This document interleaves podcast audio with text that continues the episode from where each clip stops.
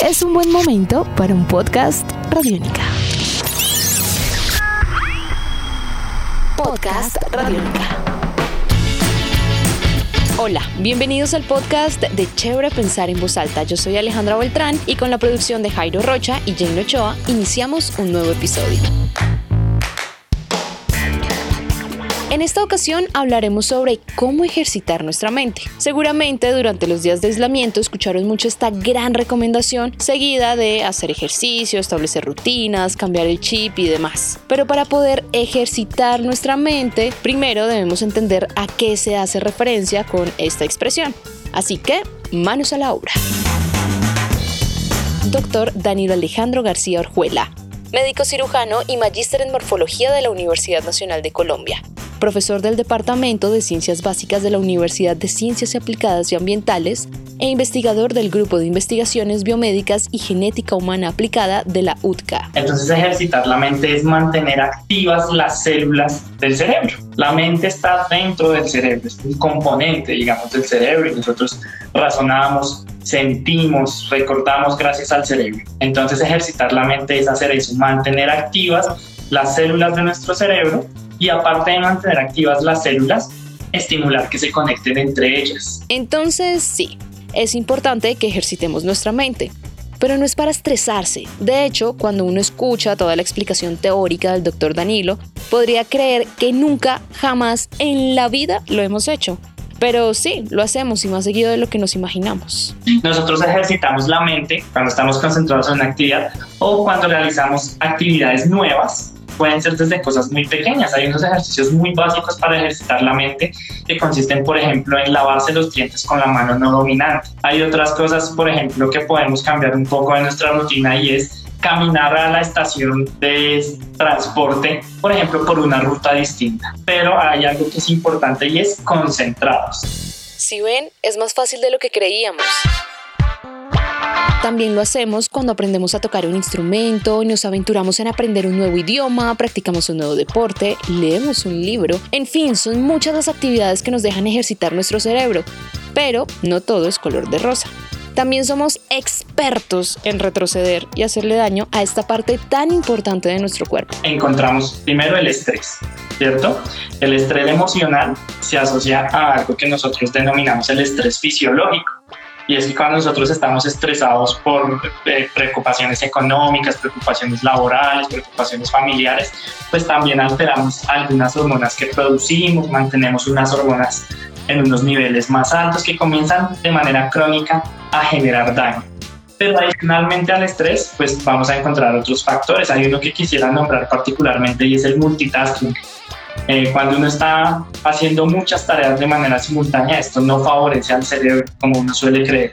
Entonces yo estoy respondiendo un mensaje en WhatsApp mientras le hago en mi computador, mientras estoy pendiente de la olla, que no se vaya a quemar, y mi cerebro no está en ninguna de las tres actividades.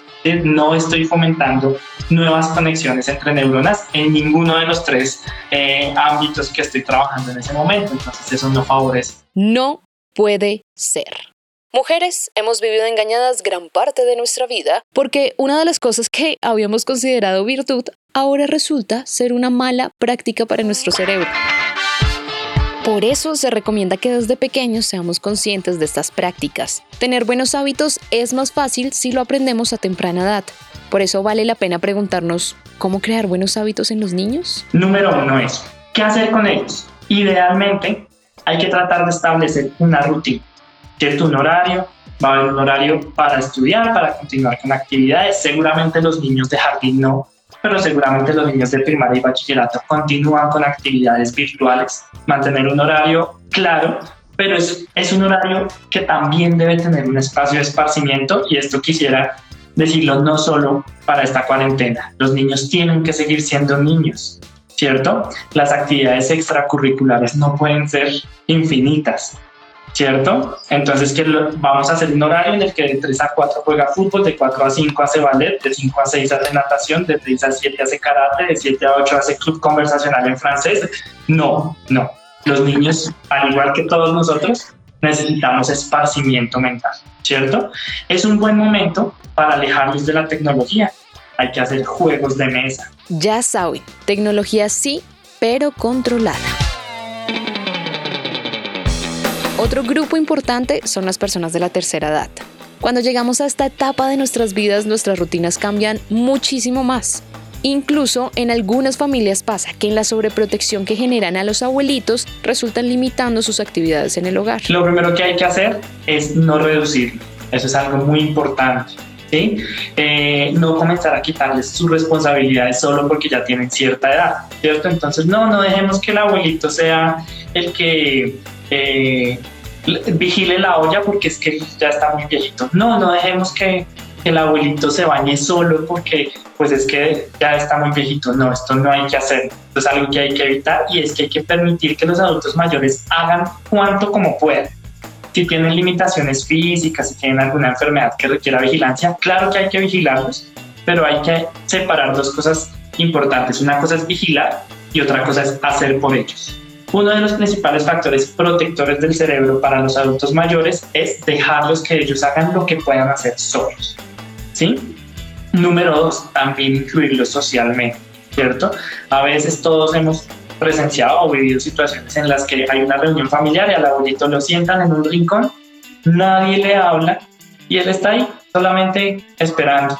Entonces no hay que vincularlos, algo supremamente importante y nos permite vincularlos socialmente es decirles que nos cuenten cosas que saben, que nos cuenten cosas que vivieron, ¿cierto? Seguramente vivieron momentos históricos que nosotros solamente hemos leído. Entonces, favorecer esa comunicación y evocar cosas de la memoria de ellos. A dejar que los abuelitos cuenten sus historias, nos entretienen a nosotros y fortalecen sus mentes. Y si se estaban preguntando si el sudoku, las sopas de letras, los crucigramas y todos estos juegos mentales funcionan como ejercicios, la respuesta es sí, funcionan. Pero si usted ya lo siente muy fácil, es importante que suba el nivel de dificultad para que sigan teniendo el efecto en nuestra mente.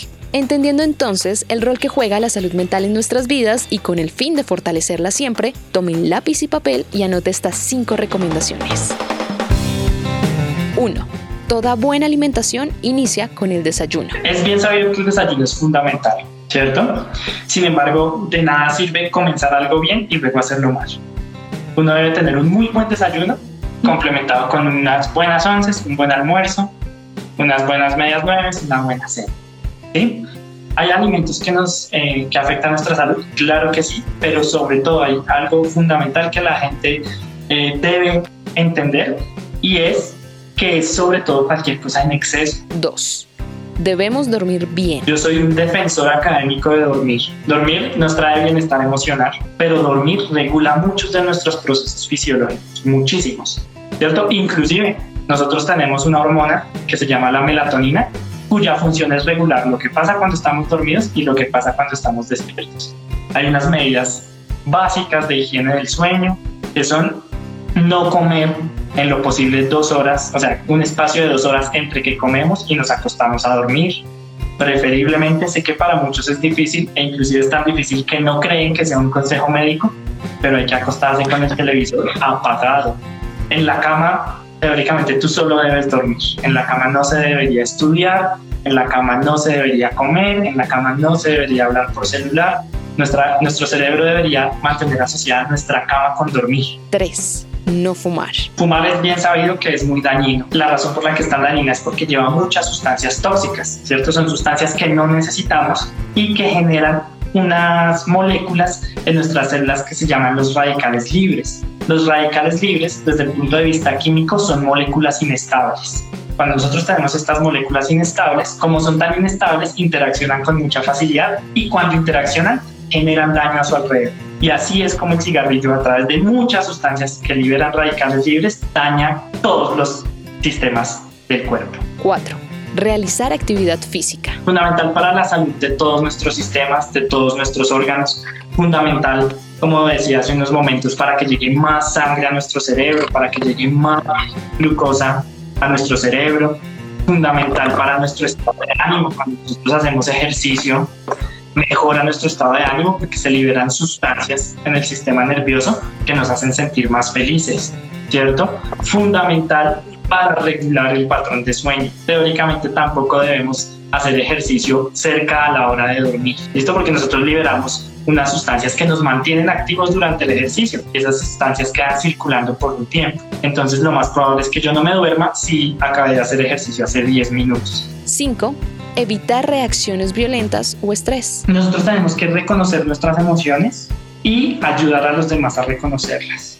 Hay algo que debo decir y es que eh, esto que acabo de decir y los siguientes tips que voy a dar son, no son míos, son de una gran amiga mía, una psiquiatra, psiquiatra infantil.